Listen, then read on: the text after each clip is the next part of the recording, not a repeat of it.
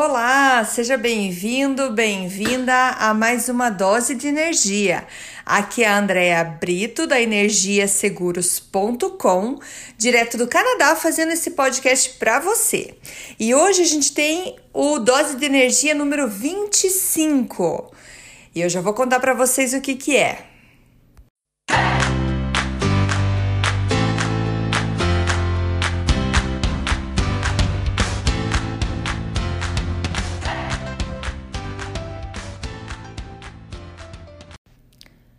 Então, esses dias eu compartilhei nas minhas redes sociais que eu tenho uma doença autoimune que se chama tireoidite de Hashimoto, acho que é isso em português. É uma doença autoimune da, da tireoide, onde que meu corpo ataca, ataca minha tireoide como se fosse um corpo estranho. Isso uh, eu descobri depois de muito tempo. Uh, eu descobri, na verdade, somente quando eu fui numa naturopata, no médico tradicional eu não descobri. Enfim, eu posso contar essa história depois para vocês, só que eu não quero deixar muito longo o áudio de hoje, porque o áudio de hoje traz a história de Otávio Galindo. E o Otávio eu conheci, na verdade eu nem conheço ele pessoalmente, eu conheci ele porque ele é amigo de uma amiga minha, da Valéria. Valéria, muito obrigada por ter me contado a história dele. A Valéria viu eu falando sobre doença autoimune no. Acho que foi no, no Facebook. E ela me contou a história do Otávio e eu entrei em contato com o Otávio e a gente começou a conversar e pedi para ele se ele podia compartilhar a história dele com a gente, o que, que aconteceu uh, e o que, que é o protocolo Coimbra. Talvez muitos de vocês já ouviram falar. E assim, eu não sou médica, tá? Eu não tenho opinião formal nenhuma sobre o assunto que o Otávio tá contando aqui. O que eu sei é, é exatamente o que vocês vão saber escutando o áudio dele. Mas eu achei super interessante e eu sou super a favor de a gente procurar opções alternativas quando um médico diz que você tá meio que na, na fase final da sua vida. Então, procurar alternativas e eu espero que se eu puder ajudar uma pessoa com, com esse áudio do Otávio, com a história do Otávio, já vai ser extremamente gratificante. É, então eu peço a colaboração de vocês para que se você gostou de tudo que você vai estar escutando aqui, compartilha, compartilha com os amigos que alguém conhece alguém que está sofrendo de algum problema e que talvez isso possa ser a salvação da vida realmente, beleza? Então eu deixo com vocês aí o Otávio. Galindo de Maceió e vou deixar é, no final eu vou falar para vocês aonde encontrar o Otávio se vocês tiverem alguma dúvida ele ficou super à disposição. Super super gente boa ele. Então com vocês Otávio.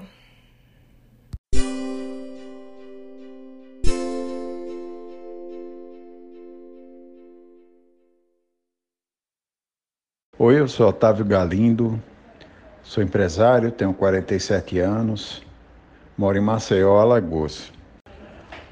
Bom, era início de abril de 2018. Eu comecei a sentir uma leve tontura. Eu não dei bola porque deveria ser da correria que estava a minha vida naquela época. Os dias foram passando, né? E a tontura aumentou ao ponto de eu ter dificuldade de andar sem me apoiar nas paredes ou objetos. Aí eu falei com amigos médicos, eles disseram que deveria ser labirintite e que eu deveria estar assim porque o nascimento da minha filha estava prestes a acontecer. Eu comecei a tomar um remédio que eles indicaram, mas se passaram três dias e nada da tontura melhorar. Aí eles me indicaram outro remédio de labirintite e me disseram: olha, esse remédio você só pode tomar um por dia. Aí eu tomei na sexta Tomei no sábado, domingo e nada da tontura melhorar. Faltavam quatro dias para o nascimento da minha filha e eu pensei que precisava me livrar de qualquer jeito daquela tontura. Eu resolvi tomar outro comprimido no mesmo dia. A indicação dos meus amigos médicos deveria ser exagero típico deles, né? E poucas horas depois de tomar o remédio, a segunda cápsula, é, eu comecei a passar muito mal. Minha mulher insistia para irmos ao hospital, mas eu estava resistindo, até que chegou ao ponto que eu estava me sentindo tão mal que resolvi ir. Eu cheguei ao hospital 4h30 da manhã de uma segunda-feira. Passei por uma triagem e fui encaminhado a uma médica. Ao entrar na sala, eu me deparo com uma moça jovem. Eu pensei, essa moça está aqui trabalhando às 4h30 da manhã de uma segunda-feira, meu Deus. Vai me passar um soro rápido e vai me mandar para casa, estou ferrado. Mas eu estava errado. Ela fez uma anamnese que eu nunca tinha visto antes. Quando eu terminei de falar tudo que, tudo que tinha acontecido, ela me disse: Olha, seu Otávio, eu vou pedir uma ressonância magnética. Ela havia me ouvido com atenção, uma coisa bem difícil de se ver hoje em dia, né? Imagina um fim de madrugada de uma segunda-feira. Aí eu fui colocado numa cadeira de rodas e segui para a sala de ressonância. Após passar mais de uma hora dentro daquele tubo, saí da ressonância e voltei para a sala da médica. Aí quando eu cheguei lá, já havia um neurologista junto com ela me esperando. Ele me disse, Otávio, eu vou precisar que o senhor faça outra ressonância, dessa vez com contraste, porque vimos uma coisa ali e preciso ver melhor. Aí naquela hora eu fiquei sem chão. Eu pensei, meu Deus, acharam tumor no meu cérebro e eu vou morrer na semana que minha filha vai nascer. Não é possível.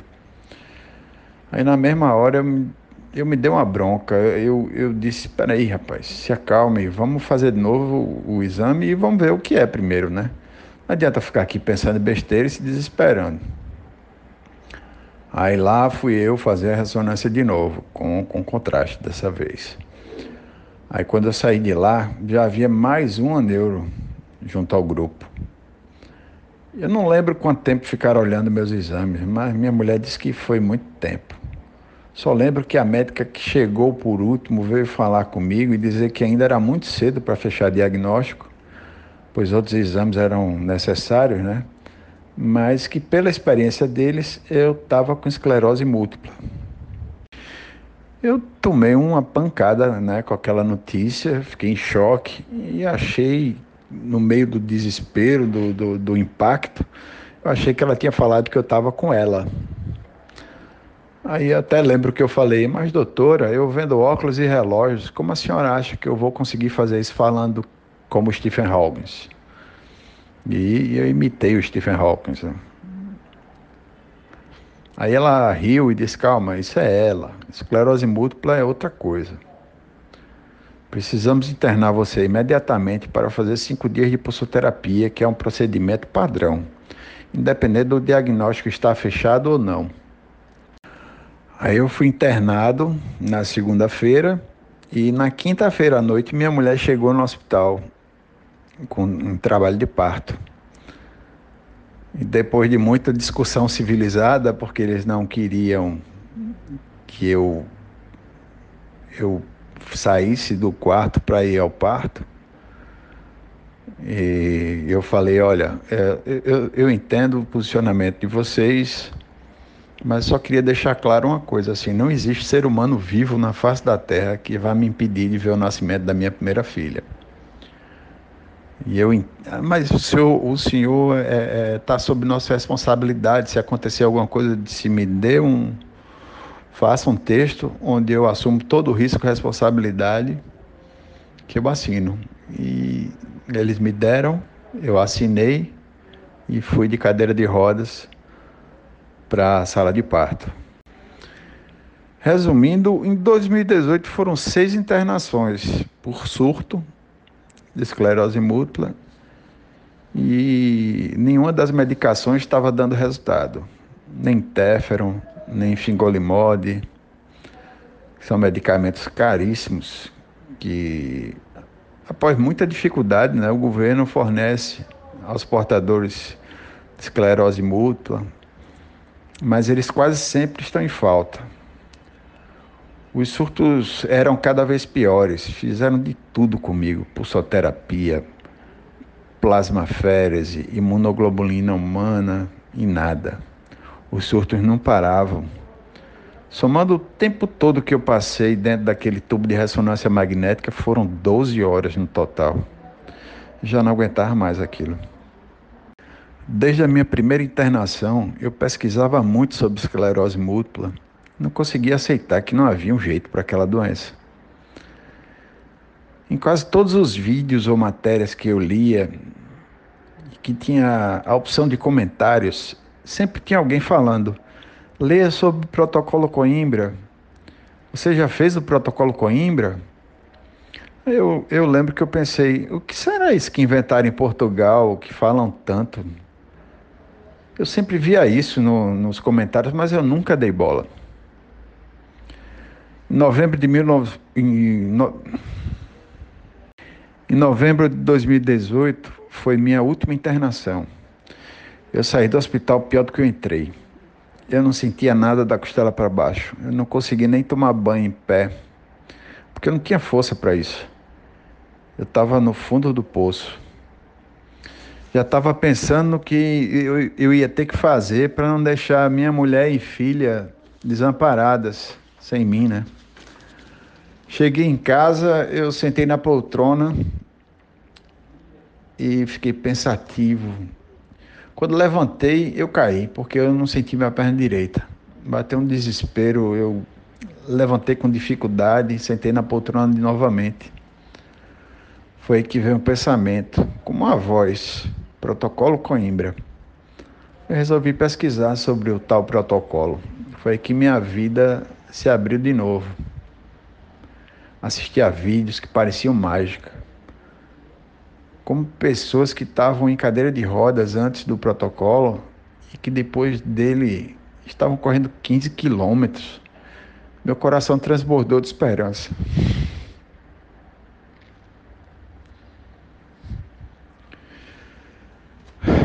Desculpe.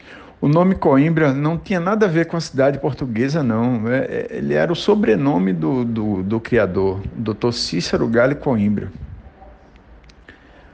Falei com o meu neuro, que é um médico convencional, e ele me disse para esquecer isso, que eu iria perder meus rins, pois a superdose de vitamina D iria calcificá-los. E mas como eu já havia pesquisado bastante sobre tratamento, sabia que as pessoas que o faziam se submeter a uma dieta com restrição a certos alimentos ricos em cálcios, como leite e derivados. Aí eu titubeei um pouco, porque eu era apaixonado por leite, queijo, creme de leite, etc. Consumia em grande quantidade mesmo, todos os dias. Aí eu pensei, será que eu vou conseguir? Eu tentei marcar uma consulta com o doutor Cícero, mas fui informado né, pela secretária que ele não tinha como atender pacientes novos, mas que eu poderia marcar com algum outro médico que fazia parte do seu corpo clínico. Para acelerar o processo, resolvi marcar uma consulta com a médica aqui da minha cidade, de Maceió, Manuela Rocha, que aprendeu o tratamento com ele, com o doutor Cícero lá em São Paulo e com uma semana de tratamento, fui ao neuro convencional, né? Que, que vinha me acompanhando.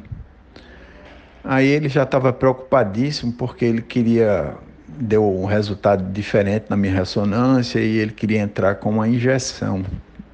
Essa injeção é, podia desencadear outras doenças autoimunes, eu já tinha ouvido falar sobre ela, pesquisado e que a injeção era anual tal. E eu me recusei. Eu falei, ó, oh, não, doutor, eu, eu, não quero não, vai, pode desencadear outra doença autoimune, eu não quero isso não. Aí eu disse a ele que havia começado o protocolo e que eu ia continuar. E ele me disse, Otávio, eu vi que você chegou aqui diferente hoje, chegou andando melhor e tal. Aí eu Fiz, é, eu estou há uma semana fazendo, mas já estou sentindo uma diferença. Ele disse, olha, então vou fazer o seguinte, você continua com esse protocolo, mas não deixa o fingole mode não, de jeito nenhum. Aí foi justamente nessa semana de dezembro de 2018 que aconteceu uma coisa, independente de crença de cada um, é uma coisa de se espantar. A prima da minha esposa foi a uma pizzaria numa quinta-feira à noite e encontrou uma amiga que já sabia que tinha sido diagnosticado com esclerose múltipla, perguntou por mim.